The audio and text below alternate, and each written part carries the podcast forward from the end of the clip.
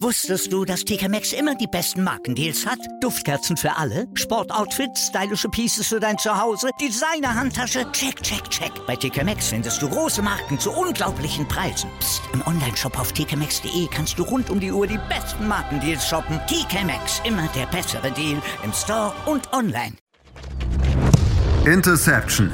Touchdown. Der Football Talk auf meinsportpodcast.de. Hallo und herzlich willkommen zur neuen Ausgabe von Interception, dem Football Talk auf meinsportpodcast.de. Und hinter uns liegt der erste Tag der Free Agency, wo das offizielle Tampering erlaubt gewesen ist. Und ich denke, man kann mit Fug und Recht behaupten, dass einiges passiert ist. Einige große Namen sind gewechselt, wo vielleicht vorher so mit nicht zu rechnen gewesen ist. Unter anderem der Trade für DeAndre Hopkins, der für viel Diskussion gesorgt hat. Es gab noch zahlreiche Franchise-Tags kurz vor der Deadline. Also da hat man ein bisschen abgewartet, wie das CBA gewotet wurde. Und auch ansonsten einige wechselt, worüber auf jeden jeden Fall sprechen müssen. Mein Name ist Sebastian Müller und das mache ich heute wie immer allein. mit uns zwei Experten eingeladen. Das ist einmal liebe Florian Schmidt. Hallo Florian. Guten Morgen, Sebastian. Und auch mit dabei ist liebe Stefan Reich aus der Quarantäne in Österreich. Hallo Stefan. Guten Morgen. Ja, lasst uns mit dem Thema Franchise Tag anfangen. Wir hatten ja schon in der letzten Aufgabe drüber gesprochen, ähm, hatten dort vier Namen schon besprochen, die sicher gewesen sind. Das waren ein AJ Green, ein Yannick Ngakwe, das waren aber auch ein Brandon Scherf und ein Justin Simmons. Jetzt müssen wir sagen, Florian, es sind noch einige Namen hinzugekommen, keine großen Überraschungen. Lass uns vielleicht mit dem größten Namen anfangen, Dak Prescott. Ja, ähm, damit war zu rechnen, dass die Cowboys da Dak Prescott Franchise taggen. Prescott hatte so ein bisschen durchblicken lassen oder es war offensichtlich, dass er erstmal abwarten will, wo die anderen Free Agent QBs unterschreiben und vor allem wie viel Geld sie bekommen, bevor er selber dann einen langfristigen Deal unterzeichnet. Ähm, vor allen Dingen auch vor dem Hintergrund des neuen äh, CBAs. Ja, also es war aus, aus Cowboys Sicht, Cowboys Sicht hätte man es sich nicht erlauben können, ihn nicht zu taggen. Daher keine große Überraschung. Genau, auf keine große Überraschung. Ich habe jetzt heute Morgen gerade noch gelesen, dass es wohl auch um die, um die Vertragslaufzeit gehen soll. Die Cowboys wollen ihm wohl fünf Jahre geben. Dak Prescott wohl erstmal nur vier unterschreiben. Deswegen gucken wir dort, wie die weitere ist. Aber es sieht sehr danach aus, dass Dak Prescott bei den Cowboys bleiben wird. Ähnlich, wenig überraschend, Stefan, war auch der Tag, der dann für Chris Jones ausgerufen wurde. Ähm, nicht non-exclusive, während es bei äh, Dak Prescott exclusive war. Das war extra erwähnt, dass kein anderer mit Prescott verhandeln waren. Aber auch bei Chris Jones keine große Überraschung. Nein, auf keinen Fall. Chris Jones ähm, ist auf jeden Fall wichtig für die Chiefs, hat für mich ähm, einen großen Anteil gehabt, dass sie den Super Bowl gewonnen haben. Und wenn sie den jetzt abgegeben hätten, da wären dann schon die ein oder anderen Fragezeichen gekommen. Und somit ist das eigentlich eine gute Sache. Auf jeden Fall, das denke ich auch. Dann lass uns zu weiteren und kommen vielleicht auch ein bisschen so ein Paket, so ein bisschen nämlich um das Thema uns mit Passwashern beschäftigen. Denn sowohl Bud Dupree als auch Jack Barrett als auch Matt Judon haben jeweils von ihrem Team einen Franchise-Tag bekommen. Florian, auch da wenig überraschend, weil sie halt, wie gesagt, sehr, sehr gute Spieler sind und natürlich dann gucken, dass sie jetzt irgendwie den nächsten Big Payday bekommen, wenn sie nicht so getradet werden, vielleicht sogar im Fall der Fälle. Ja, ähm, bei Judon und Barrett kann ich das auf jeden Fall gut nachvollziehen. Ähm, Barrett hat ein Career Year gehabt, da wird, der wird auch, den wird man wahrscheinlich aus Bucks Sicht unterm Tag spielen lassen wollen. Judon ist jetzt nicht so der, der Splash-Name, aber denke ich ein sehr, sehr solider Edge Rusher. Dupree bin ich nicht so der Riesenfan von, ähm, aber denke ich, kann man auf jeden Fall, ist auch vertretbar, ihn zu taggen. Muss man jetzt mal schauen, ob da noch ein Deal kommt oder ob man ihn tatsächlich unterm Tag spielen lässt. Hängt mit Sicherheit auch dafür zusammen, wie viel Geld man im Endeffekt dann noch hat aus Dealers Sicht. Ähm, da kommen wir gleich noch, da haben sie schon einen großen Namen gehen lassen in der Free Agency. Lass uns weiter gucken, Stefan, und noch drei weitere Namen auch hier besprechen. Hunter Henry, der Titan der Chargers, hat den Tag bekommen, ebenso wie auch Safety Anthony Harris, der kurz vor der Deadline noch was bekommen hat. Und vielleicht auch ein kleines bisschen überraschend, der Guard Joe Juni von den New England Patriots. Ähm, wie siehst du die drei Tags? Also Hunter Henry, wenn er gesund ist, er ist ja leider sehr oft verletzt, ist er für mich ein sehr, sehr starker Tight End und auf jeden Fall wichtig für die Chargers. Ähm, Joe Tooney war wirklich überraschend. Ich habe mir gestern noch ein bisschen NFL Network angeschaut und da hieß es schon, dass er so gut wie weg ist, ähm, dass er dann doch den Franchise Tag bekommen hat. War ein bisschen überraschend. Ich glaube, die Patriots-Fans wird freuen, weil er einfach ein starker Guard ist. Und ja, äh, Anthony Harris, oder? War der dritte? Ja, genau, Anthony Harris, der dritte, genau. Genau, ist für mich auch eine gute Wahl, dass man ihn getaggt hat. Ähm, sind für mich jetzt alle drei vertretbar. Mhm. Dann kommen wir dann auch noch zu einem weiteren Tag und da müssen wir natürlich sprechen mit dir, Florian. Das Thema Derrick Henry. Auch er hat erstmal vorsichtshalber einen Tag bekommen. Ähm, ja, wie siehst du seine Situation? Ist es wahrscheinlich, dass er einen Long-Term-Contract bekommt oder ähm, wie siehst du es? Ich gehe fest davon aus, dass man ihm äh, relativ bald einen großen, dicken Deal anbieten wird. Und ich habe mich gestern schwarz geärgert über diesen Franchise-Tag. Äh, ich hätte nämlich viel, viel lieber Jack Conklin getaggt. Und wenn man Henry schon bezahlen will, wo ich eh schon nicht der Riesenfan von bin, dann soll man das doch bitte zeitig machen. Man hat jetzt genug Zeit, mit ihm zu verhandeln und dann Conklin taggen, anstatt Henry zu taggen, nur um dann ein paar Wochen später ähm, ihm einen großen Deal zu geben. Also ja, kein Fan. Nee, kann ich mir vorstellen, über Conklin reden wir definitiv gleich noch, denn da kann ich schon ein bisschen äh, spoilern, da gibt es ein neues Team, wo er hingeht. Ähm, Stefan, lass uns um einen zweiten Namen kommen, auf den es auch Diskussionen geben, gegeben hat. Leonard Williams von den New York Giants. Es war ja noch nicht ganz sicher, ob er bleiben würde, denn ähm, hat nicht wirklich überzeugt, nachdem er von den Jets per Trade gekommen ist. Jetzt kam der Tag, ähm, ich würde sagen, ein typischer Gettleman-Move. Ja, ist wirklich ein Head-Scratcher in dem Fall, wie so Leonard Williams jetzt den Tag bekommt. Ähm, für die Leistung, die er bringt, ist das einfach viel zu viel Geld, dass man sinnvoller investieren könnte. Und am Ende ist es halt wirklich wieder das Fragezeichen, was Dave Gettleman bei den Giants überhaupt macht. Ähm, hat auch für viel Verwunderung in der Twitter-Gemeinschaft gestoßen, das Ganze. Und ich bin auch gar kein Freund davon. Aber ich lasse mich auch gerne andererseits überraschen. Vielleicht hat er wieder ein besseres Jahr nächste Saison. Kann es mir aber kaum vorstellen.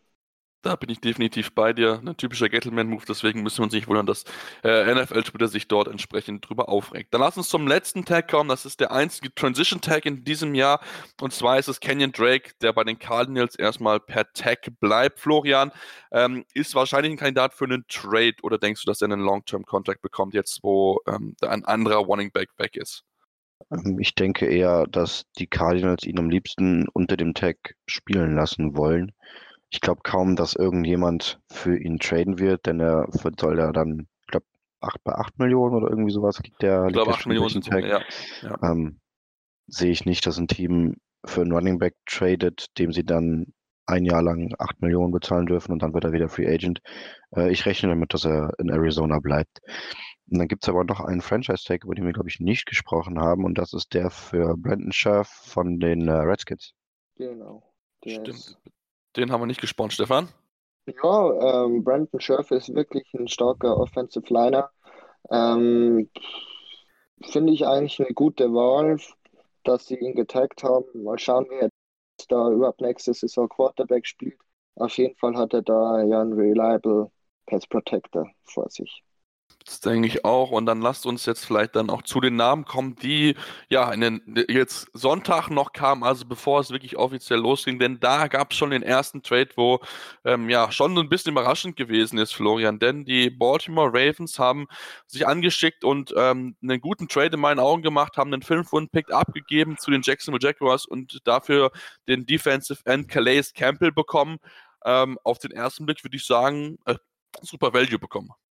Ja, bei den Jacks ist jetzt so ein bisschen ausverkauft. Alles, was man irgendwie noch äh, los wird und dafür Picks bekommt, wird nahezu schon fast verschenkt. Campbell hat dann bei den Ravens noch einen neuen Deal unterschrieben. Ähm, wahrscheinlich war er auch unter anderem deswegen so günstig. Auf jeden Fall aus Ravens Sicht ein mega cleverer Move. Man hat echt einen richtig starken D-Liner sich da verpflichten kann. Ähm, Kudos an äh, den Jacks GM. Äh, an den Ravens GM, so rum, nicht den Jacks GM. Ja. Genau, auf jeden Fall den Ravens GM, der direkt dann auch am Montag da noch nachgelegt hat, hat sich äh, den Defensive Tackle Michael Brockers von den Raven, äh, von den Rams geholt, drei Jahre, 30 Millionen, davon 21 garantiert und zudem noch einen weiteren Trade eingefädelt mit den Atlanta Falcons. Ähm, Stefan, ähm, haben Hayden Hurst und einen Viertrunden-Pick abgegeben und dafür einen Zweit- und Fünftrunden-Pick bekommen von den Falcons. Ähm, als Ravens-Fan wie froh warst du über diesen Trade oder denkst du, dass es die Fehlentscheidung oder eine falsche Entscheidung gewesen ist? Also falsche Entscheidung sicherlich nicht, nachdem wir Austin Hooper in der Free Agency verloren haben, war einfach der Need auf Titan sehr, sehr groß. Ähm, der Preis für Hayden Hurst ist meiner Meinung nach ganz akzeptabel, weil es ja der Second Rounder eigentlich von den New England Patriots war, den man für Mohamed genau. Sanu bekommen hat. Ähm, Hayden Hurst war eigentlich jetzt die letzten zwei Jahre Thailand Nummer zwei bei den Ravens hinter Mark Andrews, die beide in derselben Draft-Class gepickt wurden. Ähm, ist ein former First Rounder. Ich glaube, der hat eigentlich ganz viel Talent und ähm, schauen wir mal, wie er es dann wirklich schafft, wenn er dann wirklich Thailand Nummer eins ist, ob er dann wirklich auch ähm, sein Potenzial ausspielen kann. Ähm, Preis ist für mich gerechtfertigt einigermaßen und ich bin jetzt nicht der größte Freund davon, kann aber damit leben, wenn ich ehrlich bin. Dann lass uns noch über zwei, drei weitere Moves sprechen von den Falcons. Du hast schon gesprochen, Austin Hooper ist zu den Browns gegangen. Ähm, zu denen haben sie sich von einigen Spielern getrennt. Äh, Desmond Trufant, Devontae Freeman und der, der O-Liner Ty Sombrilo. Sombrilo, ähm, Sombrilo, ja. Sombrilo. Ja, wie siehst du die Moves, Stefan? Ähm, Devonta Freeman war eigentlich schon längere Zeit im ähm, Gespräch, dass er gekartet wird nachdem er ihn kurz vor ähm, der Trade Deadline zu den Detroit Lions gebracht hat, war es eigentlich relativ klar, dass er dann in der Free Agency entlassen wird, einfach weil er sehr viel Cap schluckt und ähm, ja, die Falcons Cap technisch sehr schlecht aufgestellt sind. Deshalb finde ich das eigentlich ganz in Ordnung. Die Leistung hat er auch nicht mehr so gebracht wie in den Jahren zuvor, war auch des Öfteren verletzt und man hat mit Ito Smith eigentlich schon einen recht guten Ersatz in den eigenen Reihen. Ähm, Tyson Braylo war eigentlich immer nur ein bisschen Ersatz, war da auch nicht wirklich gut und dafür, dass er eigentlich relativ viel gekostet hat, bin ich froh, dass er weg ist. Und ja, Desmond Trufant, puh, ist halt jetzt die Frage, weil wir jetzt ziemlich blank auf Corner sind.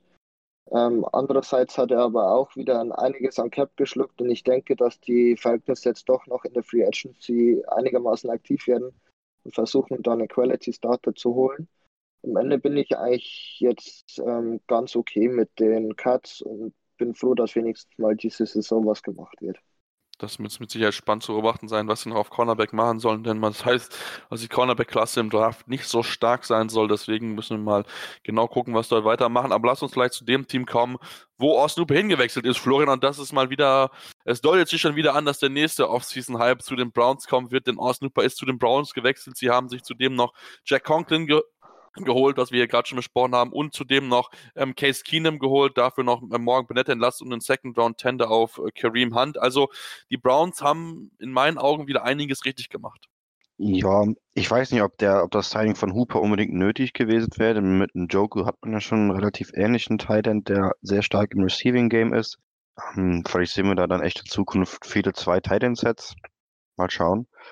Ähm, Conklin ist für mich ein, ein Mega-Stil für die Browns. Er bekommt gerade mal 14 Millionen im Average pro Jahr. Ähm, da habe ich mit ja doch einer ganzen Ecke mehr gerechnet, wenn ich mir überlege, dass Leute wie Eric Flowers oder George Fent 10 Millionen pro Jahr bekommen, dann wäre ich bei Conklin deutlich über den 14 gelandet. Ähm, ja, grundsolider Tackle. Da werden die Browns äh, die nächsten drei Jahre echt sich wenig Gedanken um ihren Right Tackle Spot machen müssen. Das Case Keenum Signing hat mich so ein bisschen überrascht. Äh, vor allen Dingen in der Höhe, dass man da 18 Millionen, also 6 Millionen pro Jahr für seinen Backup QB ausgibt. Ich denke, das, so Geld kann man äh, sinnvoller investieren. Es macht aber dann wiederum Sinn vor dem Hintergrund, dass äh, der neue Head Coach Steven äh, Stefanski heißt er, komme gerade nicht auf den Vornamen. Kevin Stefanski. Kevin Stefanski. Ähm, schon bei den Vikings zusammen mit Case Keenum gearbeitet hat.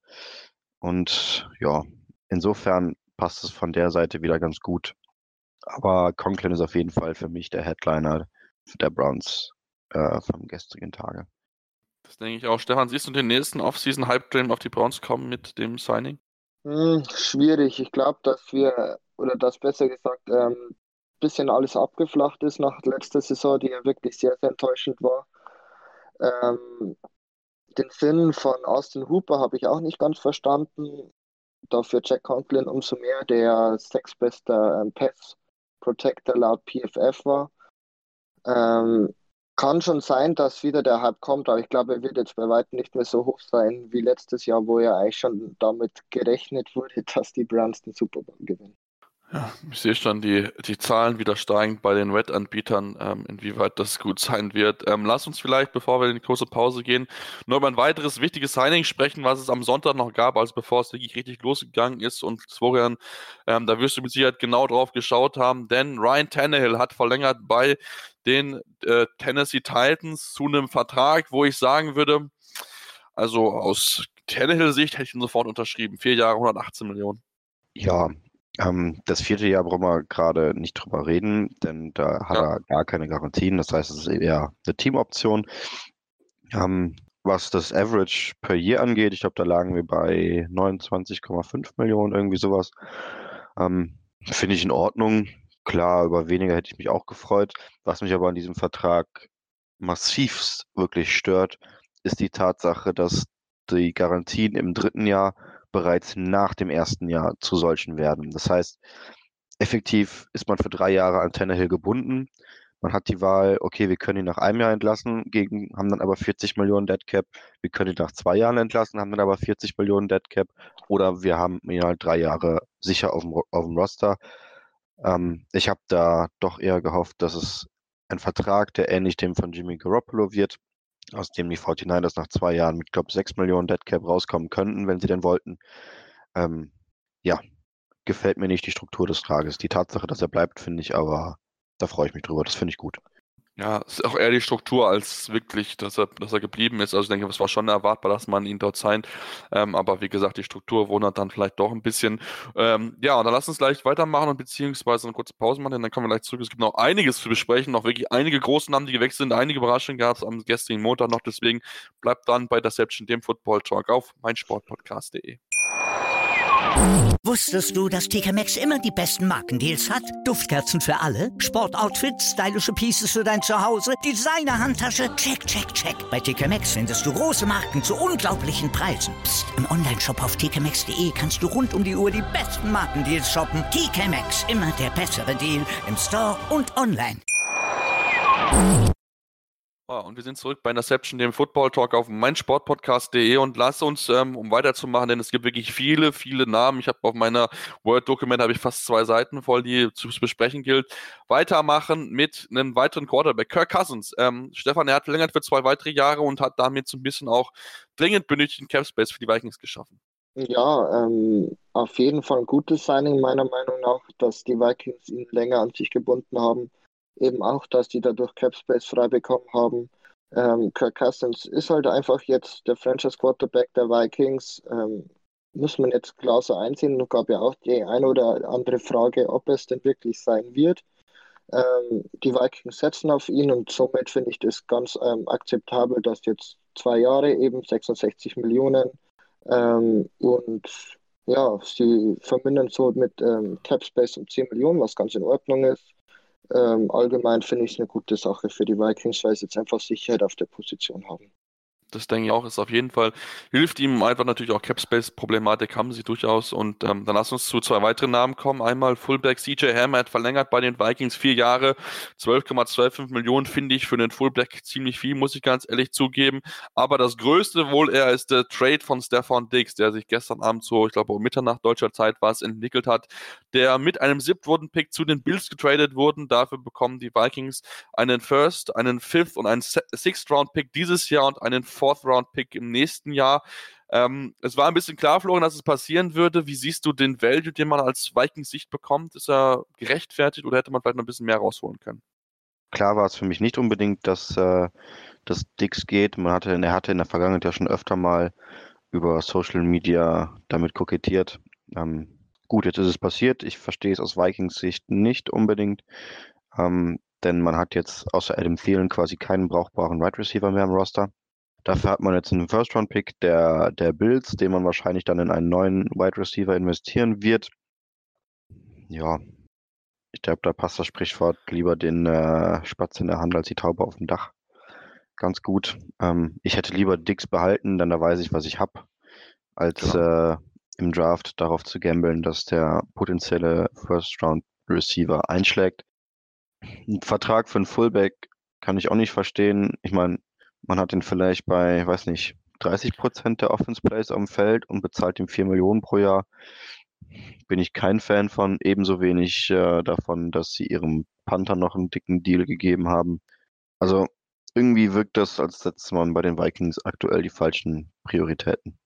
Ja, scheint so ein bisschen auszusehen, denn wie gesagt, Wide Receiver ist natürlich das ganz große Nies jetzt, das muss man auf jeden Fall sagen. Man hat ja schon vorher eigentlich einen One-Two-Punch guten gehabt, aber jetzt natürlich ähm, sind wir sehr, sehr gespannt. Vielleicht spielen jetzt auch mehr mit Two Signs mit, wo die Kyle Rudolph und dann auch Noah Fenter noch mehr einbeziehen wollen, aber das ist mit Sicherheit jetzt ein spannendes Thema, wie man das genau beobachten wird, dann in der kommenden Saison bei den Minnesota Vikings. Lass uns, wenn wir bei den Bills sind, dann auch vielleicht über einen weiteren Namen sprechen, denn dort ist Mario Addison verlängert worden für drei Jahre. Das war vielleicht auch nicht großartig überraschend, aber natürlich jetzt mit Stefan Dick, Stefan, ähm, haben Sie den benötigten X-Receiver, der Ihnen vielleicht noch so ein bisschen gefehlt hat, jetzt dazu geholt? Also aus Bills Sicht ist das ein super Trade. Allein, ähm, dass Dixon einen Vertrag bis 2023 hat, ungefähr 12 Millionen pro Jahr macht, was jetzt auch nicht allzu viel ist, wenn wir später über den Amari Cooper noch reden, wie viel der denn jetzt zukünftig verdient. Ähm, ist auf jeden Fall für Josh Allen jetzt der benötigte Number One Receiver, den er unbedingt braucht, der einfach davor nicht da war. Und ähm, ja, Dix ist noch jung, 26. Für mich ähm, ist es einfach von der Bild sehr, sehr gut gemacht und ähm, kann da wirklich sagen, für mich sind die die Gewinner des Trades in dem Fall, auch wenn sie viel hergegeben haben. Ja, auf jeden Fall. Ich meine, Capspace, das ist wirklich das Problem bei den Bills, die noch unfassbar viel haben. Deswegen können sie diesen Vertrag auch locker aufnehmen. Und ähm, ja, super, super Signing, macht mal wieder viel richtig gemacht. Äh, Brandon Bean und ähm, Sean McDermott. Dann lasst uns vielleicht noch zu ein, zwei weiteren Trades kommen und vielleicht dem größten Trade, womit so nicht zu rechnen war. Und zwar haben die Houston Texans zum Unverständnis aller ihren äh, Top Wide Receiver, die Andre Hopkins und einen Viertrunden-Pick zu den Cardinals geschickt, die dafür die äh, David Johnson, einen Zweitrunden-Pick und einen Viertrunden-Pick 2021 nach Houston schicken. Ähm, Florian, wie oft hast du mit dem Kopf geschüttelt? Ähm, ich habe es ja auf Facebook getrieben. Ähm, das war auf Twitter geschrieben, das war sehr, sehr unverständlich. Ja, ich habe eigentlich viel mehr gelacht, als dass ich den Kopf geschüttelt habe. ähm, aus Titans Sicht gefällt mir das natürlich hervorragend, was äh, Bill O'Brien da bei den Texans veranstaltet. Ähm, ja, es ist einfach ein katastrophaler Trade. Du gibst einen Top 3, wenn nicht sogar den besten Receiver der Liga ab und bekommst dafür einen Second-Round-Pick einen alternden Running Back, dem du auch noch viel Geld bezahlen musst zurück. So, ja, was soll das? Was, was ist die Idee dahinter? Gut, es gab die Gerüchte, dass irgendwie ähm, Bill O'Brien und Hopkins überhaupt nicht miteinander klarkamen. Aber selbst dann kann ich doch daraus viel, viel mehr rausholen. Das sieht man zum Beispiel bei den, bei den Vikings. Sie bekommen für Stefan Dix einen First-Round-Pick und für der Henry Hopkins, der wirklich viel, viel, viel, viel besser ist als Stefan Dix, bekommst du einen Second-Round-Pick und David Johnson und musst David Johnson auch noch irgendwie, ich glaube, 12 Millionen oder 15 Millionen pro Jahr bezahlen. Also, das passt einfach vorne und hinten nicht zusammen, was, was da passiert. Das ist einfach nur noch lächerlich. Und ja, das ist als Paradebeispiel, ähm, dass Teams wirklich einen GM brauchen und dass Coaches da vielleicht nicht so das allerbeste äh, Näschen für haben. Das hat auf jeden Fall dieser Trade gezeigt. Ähm, ich weiß jetzt nicht, Stefan, inwieweit würdest du jetzt als Texans-Owner sofort versuchen, diesen Trade noch zu verhindern? Weil es ist ja so, Trades können offiziell erst zum Start der Saison bekannt gegeben werden. Das heißt, man hätte jetzt noch einen Tag Zeit, das Ganze zu canceln. Inwieweit würdest du jetzt als Texans-Owner sagen, wir müssen das auf jeden Fall beenden? Hm, also, das ist eine gute Frage. Also, ähm, der Trade an sich ist ja aus Texans Sicht absolut dumm. Das ist einfach ähm, wirklich eine ganz, ganz, ganz, ganz komische Sache für so wenig, ähm, ja, erstens Draftkapital, Second Rounder nur. Die Texans haben ja immer noch keinen First Rounder für diese Saison oder für den Draft 2020. Und für 2021 auch noch nicht. Also die haben bis 2022 keinen First Round Pick.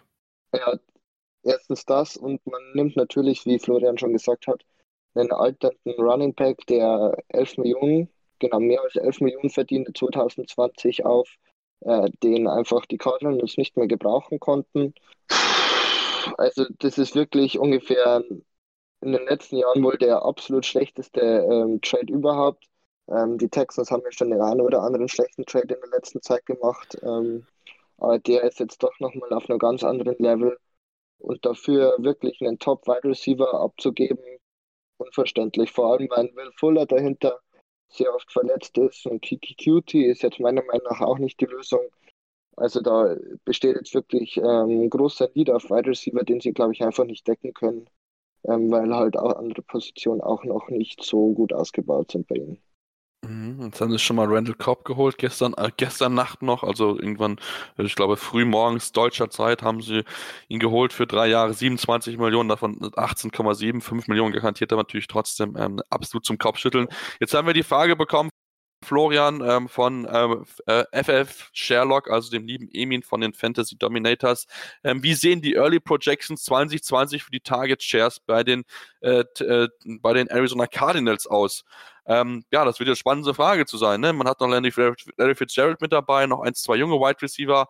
Ähm, wie sieht denn das aus? Wie wird man jetzt den Ball äh, äh, ja, hin und her splatten? Mm, gute Frage. Also ich, ich rechne eigentlich fest damit, dass Hopkins die klare Nummer 1 wird. Fitzgerald werden wir wahrscheinlich viel aus dem Slot sehen. Wird sich da wahrscheinlich mit äh, Christian Kirk abwechseln. Ähm, also was die Cardinals jetzt für einen Wide Receiver Room haben, das kann sich echt sehen lassen. Hinten hat, dahinter hat man noch äh, mit Hakeem Butler und Keyshawn Johnson zwei Rookies aus dem letzten Jahr, die sich dahinter noch so ein bisschen in Ruhe entwickeln können. Ähm, es geht also auf jeden Fall ganz, ganz klar in die richtige Richtung, was man da macht. Ähm, Hopkins wird, denke ich, die Mehr Mehrzahl, deutliche Mehrzahl der Targets sehen. Ähm, ich glaube, der, der am meisten darunter leiden wird, ist äh, Christian Kirk. Ja, das kann also ich mir durchaus vorstellen, ja. Also die Cardinals Offense ist meiner Meinung nach ähm, ähm, wirklich sehr, sehr, ja, mh, hm, fällt mir das Wort nicht ein, ähm, sehr, sehr gefährlich. Allein schon mit äh, Cliff Kingsbury, und ähm, jetzt haben sie wirklich ein paar Top-Receiver. Sie haben ja auch noch einen Andy Isabella. Ähm, wirklich top. Also da kann ich gar nichts anderes dazu sagen. Lass uns noch zu den zwei Signings kommen. Wie gesagt, Randall Cobb ist ja schon sicher, dass er jetzt zu den Texans geht und auch Safety Eric Murray kommt zu den Texans dazu. Ähm, was machen wir mit den Signing, Florian? Ähm, gute oder hätte man oder hätte man ihn nicht holen müssen? Ja, also Randall Cobb ist mit Sicherheit kein schlechter Receiver. Aber ich glaube auch da, dass man zu viel gezahlt hat. Ähm, 9 Millionen pro Jahr finde ich schon ziemlich viel. Ich glaube, da wäre irgendwas so 6 Millionen irgendwie realistischer gewesen. Vor allen Dingen bekommt er ziemlich viel davon garantiert. Ähm, ja, wir haben eben schon gesagt, jetzt hat man Cobb, Fuller und Cutie. Fuller und Cutie sind ständig verletzt, also hat man effektiv nur Cobb als verlässlichen Receiver. Ja, der Sean Watson tut mir auf jeden Fall leid, dass er da in Houston gefangen ist unter Bill O'Brien. Ähm, dem wird der gestrige Tag vermutlich nicht so gut gefallen haben. Eric Murray kam von den äh, Raiders, nee, von den, von den Browns, sorry. Browns, ja. Ähm, ja, 20 Millionen über drei Jahre, 6,75 im Schnitt. Kann ich gar nicht so viel zu sagen, weil ich mir Eric Murray aus dem letzten Jahr tatsächlich kaum in Erinnerung geblieben ist. Insofern geht meine Tendenz dazu, dass man auch da zu viel bezahlt hat. Ähm, ja, well done, Bill O'Brien, well done. Ja, es wird dringend Zeit, dass die Texans sich einen vernünftigen GM holen und dass die Zeit von Bill O'Brien sich dem, ab, äh, dem Ende nähert, scheint auch langsam abzusehen. Ähm, lass uns vielleicht zu dem Team kommen, was letzt, was am Mutter schon relativ viele Signings gemacht hat, insgesamt vier am Stück. Ähm, die Miami Dolphins, die sich so ein bisschen ja auch im Rebuild-Modus befinden, haben sowohl Eric Flowers als auch Shaq Lawson, Byron Jones und Calvin neu geholt. Äh, Stefan, vier, vier Namen, drei davon richtig gut. Bei Eric Flowers hat man jetzt mal ein gutes Jahr, da muss man abwarten, wie weit sich das bestätigen kann. Aber ähm, ja, die Dolphins, die sind bereit, Geld auszugeben und ihre, ihr Team entsprechend zu stärken. Ja, obwohl ich ähm, allgemein die Signings jetzt nicht so ganz verstehe. Byron Jones haben sie sehr, sehr viel Geld gegeben dafür, dass jetzt in den letzten Jahren nicht der allerbeste bist. Ähm, 82,5 Millionen auf fünf Jahre sind für mich viel zu viel für ihn. Ein Kyle von Neu ist eine solide Verstärkung, ähm, aber allgemein finde ich es jetzt nicht so toll. Relativ viel bezahlt für Calvin Neu, vier Jahre, 51 Millionen, also das ist schon ordentlich, was er dort auf jeden Fall bekommt. Ähm, davon sind auch 30 Millionen garantiert. Ähm, Shaq Lawson, drei Jahre 30 Millionen und Eric Flowers, wir hatten schon mal kurz erwähnt, drei Jahre 30 Millionen, also da auch pro Jahr 10 Millionen. Das ist schon auf jeden Fall sehr, sehr viel. Dann lass uns vielleicht dann noch zu dem Thema kommen, ähm, Florian, denn ähm, wir müssen auch auf jeden Fall sagen, dass die, die äh, San Francisco 49ers auch äh, involviert sind, denn sie haben mit Eric Armstead verlängert, um dann ähm, der Forrest Buckner zu den Colts zu schicken. Ähm, ja, war irgendwie erwartet, weil sie nicht beide behalten können. Ähm, trotzdem, inwieweit hast du dich überrascht, wie das dann stattgefunden und wie es abgelaufen ist? Überrascht hat es mich auf jeden Fall. Ich hätte eher damit gerechnet, dass man Buckner hält und Armstead ziehen lässt. Ähm, aber ich finde, man hat das hervorragend gelöst. Ähm, man bekommt einen First-Round-Pick an Nummer 13 von den Colts. Äh, ich finde, die Colts haben da echt deutlich zu viel bezahlt, denn man muss ja überlegen, man hat quasi diese drei, diesen First-Round-Pick nur dafür, nur für das Recht bezahlt, dem Spieler dann 21 Millionen pro Jahr hinterher zu werfen. Ähm, mal davon abgesehen, dass ich den, äh, den Vertrag an sich auch noch ziemlich heftig finde. Also ja. die 49ers haben da echt einen brutal guten Job gemacht. Man hat auch noch äh, mit dem Safety Jimmy Ward verlängert. Ähm, der Eric Armstead-Deal ist so ziemlich das teamfreundlichste, was ich äh, in den letzten ja fast schon Jahren gesehen habe.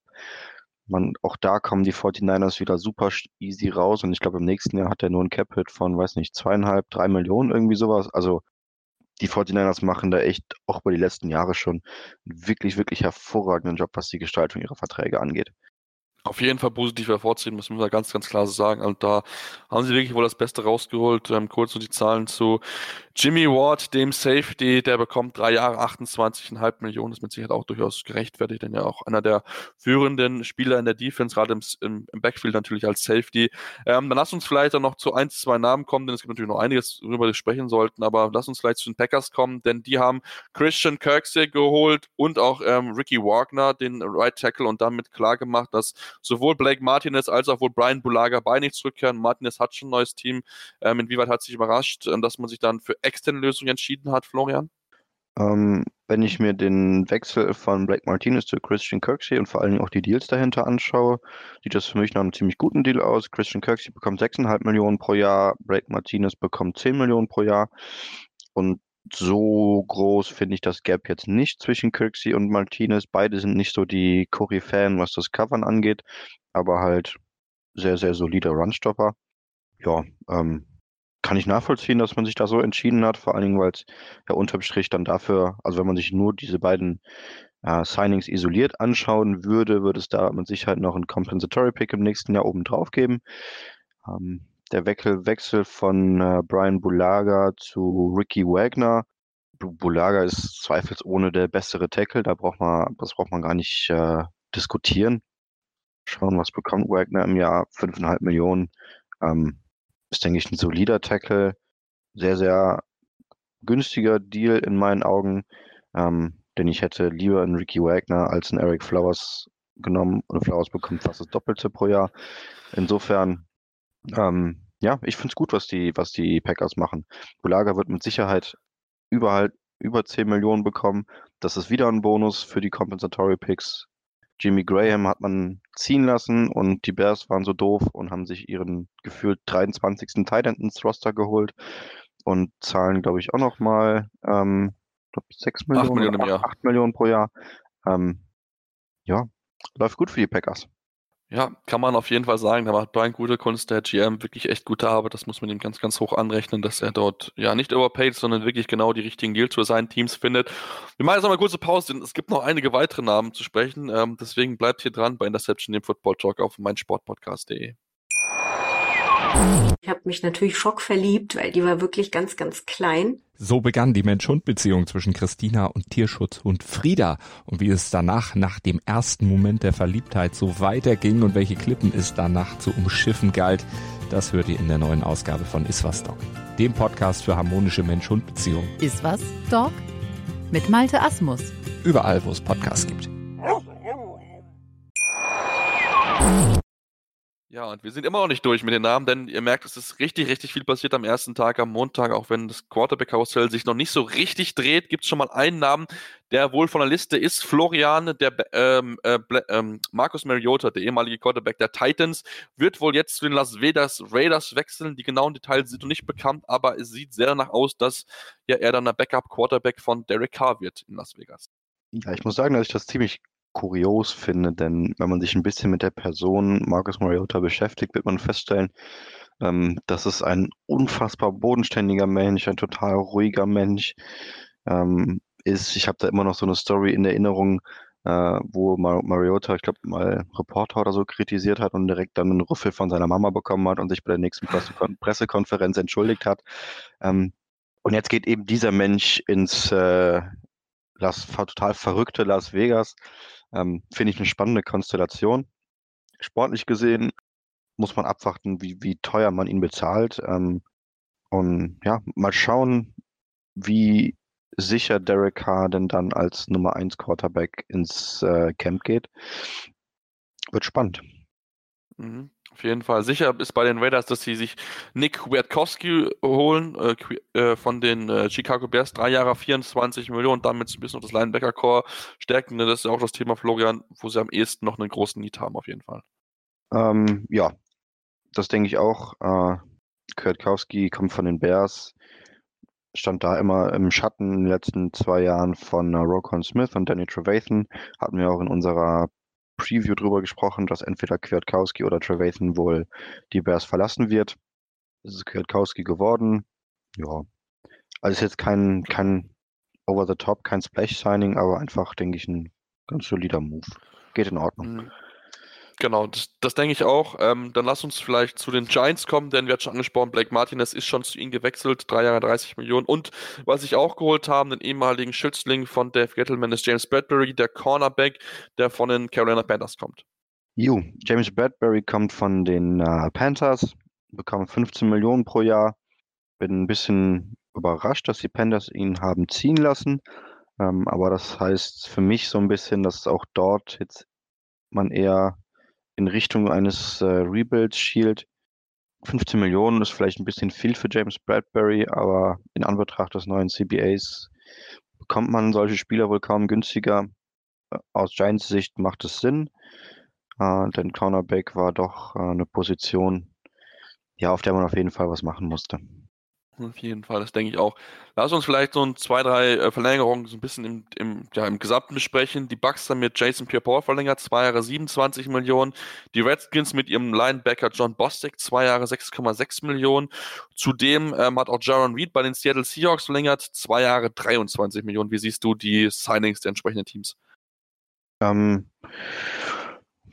ja, ich finde, das wirkt alles ziemlich teuer, muss ich ehrlich sagen. Ähm, glaube ich, hätte jetzt keinem dieser Spieler so viel Geld geben wollen. Aber ja, also es macht, denke ich, bei den meisten, bei den Spielern Sinn, sie zu halten. Der Preis gerechtfertigt ist, wage ich zu bezweifeln. Mhm, das denke ich auch, gerade wenn ich überlege, was Jason Pierre-Paul bekommt, zwei Jahre 27 Millionen. Also, das ist natürlich schon ordentliches Geld, was man ihnen ja dort hinterher, kann man glaube ich ganz so gut besagen. Kommen wir zu den Detroit Lions, die haben auch zwei Spieler gesigned. Einmal Offensive Tackle Hala Polivati Vaitai für fünf Jahre 50 Millionen und Linebacker Jamie Collins von den Patriots drei Jahre 30 Millionen, also zahlt ihnen man jeweils knapp zehn Jahre, zehn Millionen im Durchschnitt pro Jahr. Ähm, auch ziemlich teuer, wie ich finde, ähm, aber ist der Value gerechtfertigt, dass man die so entsprechend teuer signed? Ja, Weitei finde ich auch tendenziell ziemlich teuer. Ähm, find, also, tue ich mich so ein bisschen schwer mit, das, das einzuordnen. Man braucht auf jeden Fall Verstärkung in der O-Line, hat sie jetzt gefunden, hat sich relativ teuer bezahlt. Ja, ich glaube, da müssen wir einfach noch ein bisschen, bisschen abwarten, wie sich das entwickelt. Das Jamie Collins Signing gefällt mir eigentlich ganz gut, auch wenn der Vertrag vielleicht ein bisschen lang ist für einen 30-Jährigen mit drei Jahren. Ähm, aber er kennt halt Matt Patricia, Matt Patricia kennt ihn. Und äh, ja, das wird, denke ich mal, auch vielleicht so ein Bild sein, was wir über die nächsten Jahre immer wieder beobachten können, dass Defense-Spieler aus äh, New England zu den Lions wechseln, solange eben Patricia noch da ist. Vielleicht bleibt zu hoffen, dass er da besser funktioniert als bei den Browns. Ja, oder zu den Dolphins, wie es Brian Flores mit Calvin neu gemacht hat. Das sind natürlich auch jo. natürlich Namen, die immer wieder dort hin und her wechseln. Dann lass uns noch zwei, drei O-Liner ansprechen, denn sowohl Graham Glasgow hat ein neues Team gefunden, wechselt zu den Broncos, vier Jahre 44 Millionen. George Fent wechselt zu den Jets, drei Jahre 30 Millionen. Und Dennis Kelly wechselt zu den Tennessee Titans, drei Jahre 21 Millionen. Ähm, natürlich Kenny ist mit Sicherheit die direkte Reaktion auf den Abgang von Conklin. Ähm, wie siehst du das Signing? Florian? Aus Sicht auch aus Titans natürlich. Ich bin echt überhaupt kein Fan von dem Move, den man da gemacht hat. Kelly war ja letzte, die letzten Jahre schon bei den äh, Titans, hat auch ist immer wieder eingesprungen als Swing Tackle, hat auch letztes Jahr sogar zwei Touchdowns gefangen. Ähm, aber es ist halt, für mich ist er halt kein Spieler, den ich jede Woche auf Right Tackle starten haben möchte.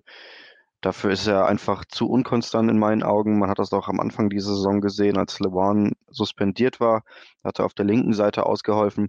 Ja, das Ende vom Lied war, glaube ich, die Tendenz, dass ständig ein Tight End oder ein Running Back auf der Seite von Kelly aus, aushelfen musste und den Defensive End chippen musste oder so. Ja, dann bezahlt man ihm mit 7 Millionen pro Jahr. Hätte ich lieber Conklin 14 Millionen pro Jahr bezahlt. Da gibt es für mich gar keine, gar keine, kein Zögern, dass das der falsche Move war. George Fent, meiner Meinung nach ähnlich wie Eric Flowers, total überbezahlt. Die Jets brauchten Verstärkung in der O-Line, das war ganz klar.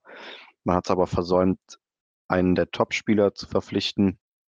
Ich denke mal, dass die, dass die Jets-Fans da jetzt darauf hoffen werden, dass man vielleicht sich noch Brian Bulaga angeln kann oder eben Calvin Beecham zurückholt.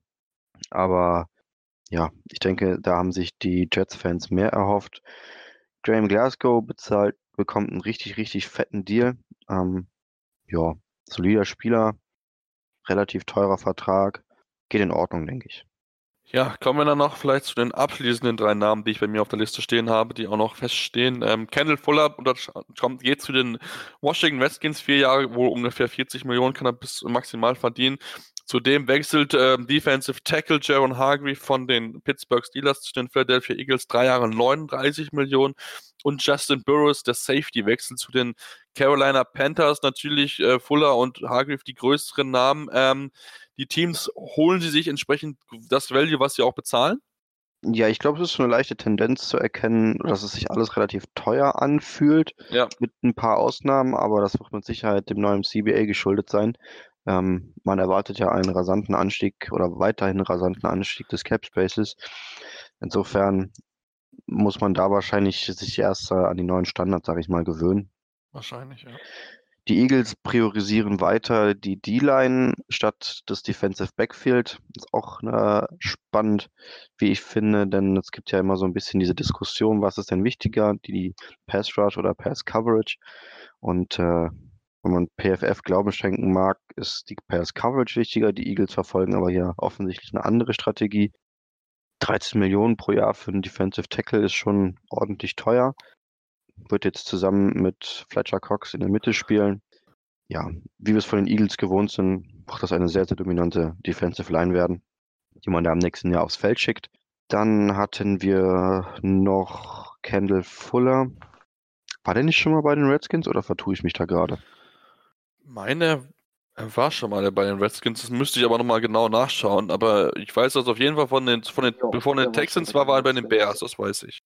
Der war 2016 bis 2017 bei den Redskins und dann ist er zu den Chiefs gegangen. Ja, ähm, macht, ich denke, es macht Sinn, den äh, zu, wieder zurückzuholen. Man hat ja Josh Norman in der Free Agency verloren, hatte also ein Need auf Cornerback. Fuller, Fuller ist, denke ich, ein ziemlich solider Cornerback. Ähm, kann man machen, auf jeden Fall. Auf jeden Fall und passend zu unseren äh, ja, paar Gerüchten, die wir noch eingehen, ist auch der liebe Stefan zurück. Stefan, ähm, ich habe es angesprochen schon zu Beginn der Sendung, so ein bisschen das Quarterback-Karussell ist noch nicht richtig losgegangen. Sowohl Tom Brady als auch Drew Brees als auch Teddy Bridgewater haben bisher noch nicht unterschrieben. Auch Philip Rivers ist noch nicht sicher. Da scheint es aber aktuell sehr nach den Indianapolis Colts auszusehen. Ähm, das heißt, heute warten wir eigentlich, dass die Quarterbacks sich entscheiden, wo es hingeht. Oder zumindest eine sich entscheidet und dann das ganze Karussell so nach und nach zusammenfällt. Genau, also ich glaube, am wahrscheinlichsten oder am sichersten ist wirklich ähm, Philip Rivers zu den Colts. Einfach auch durch die Tatsache, dass sie ihren First Rounder weggetradet haben, ähm, was eigentlich darauf schließen lässt, dass sie heuer mit einem anderen Quarterback noch gehen. Ähm, Philip Rivers wird da eigentlich immer groß genannt.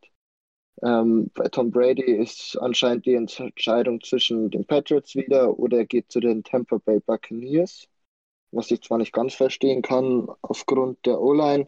Receiver sind zwar ganz okay, aber Buccaneers sind für mich jetzt auch nicht so die Franchise, wo ich sage, juhu. Ähm, und dann kommt halt eben darauf an, wo Teddy Bridgewater hingeht. Ähm, anscheinend ist er bei dem PS im Gespräch und ähm, daraus lässt sich dann auch schließen, was passiert mit Mitch Trubisky. Ähm, den werden sie dann wahrscheinlich auch abgeben, wenn wirklich Teddy zu den Bears kommt. Ähm, allgemein wird es gleich heute wirklich ein spannender Tag, was ähm, ob einer der Quarterbacks schon signed und ähm, wie sich das alles dann entwickelt. Ja, genau. Es ist wirklich, es wartet man eigentlich ein bisschen darauf, dass der erste Dominostein fällt, um dann zu wissen, okay, wo geht's weiter? Und ich denke auch, es genau. ist relativ sicher eigentlich, dass Drew Brees bei den Saints bleibt. Ich denke, da müssen wir eigentlich gar nicht drüber diskutieren. Alles andere wäre eine riesengroße Überraschung. Aber wie gesagt, wo der Name Tom Brady hingeht, das ist wirklich so ein bisschen äh, spannend zu beobachten, auch wenn ich ihn noch nicht bei den Buccaneers sehe, wie es auch wenn andere das so sehen. Aber naja, das ist äh, definitiv ein anderes Thema. Auch ein, zwei andere Namen sind natürlich noch auf dem Markt, unter anderem auch einen Jadavian Clowney, Florian, wo auch noch nicht so genau sicher ist, ähm, ja, wo er denn hingeht. Denn wenn man jetzt sieht, dass er 21 Millionen der Forrest Buster bekommt, möchte er mit Sicherheit auch in dem Rahmen bezahlt werden. Ja, gut, der Forrest Bucker spielt ja eine bisschen andere Position. Buckner spielt Defensive Tackle, Clowney ist äh, eher der Edge Rusher. Ähm, und ich denke auch, dass Buckner auch einfach ein besserer Spieler auf seiner Position ist, als Clowney das ist. Viel weniger wird er wahrscheinlich trotzdem nicht äh, akzeptieren. Ich denke mal, der wird irgendwo so zwischen 17 und 20 Millionen landen.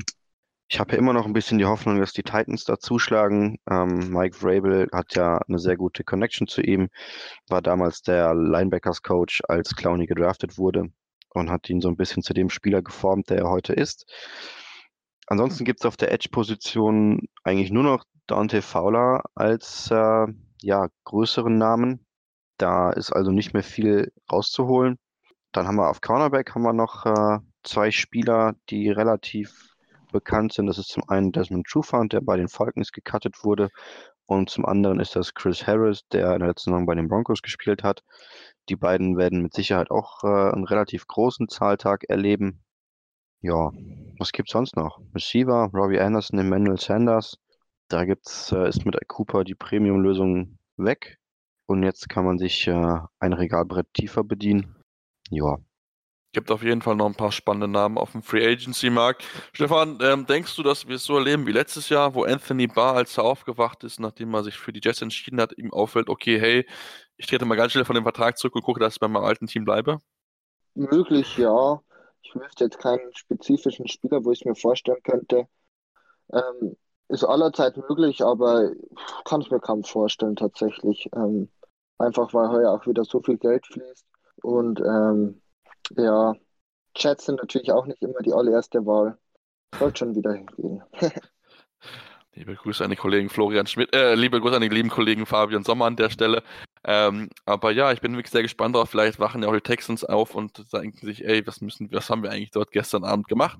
Ähm, ich denke, würde aus Texans Fansicht würden sie sich freuen, wenn man aufwachen würde und das ganz schnell, schnell canceln würde, aber das sieht aktuell ja. nicht danach aus, ja. Wenn du das cancelst, musst du bei Bill O'Brien sofort mit rausschmeißen.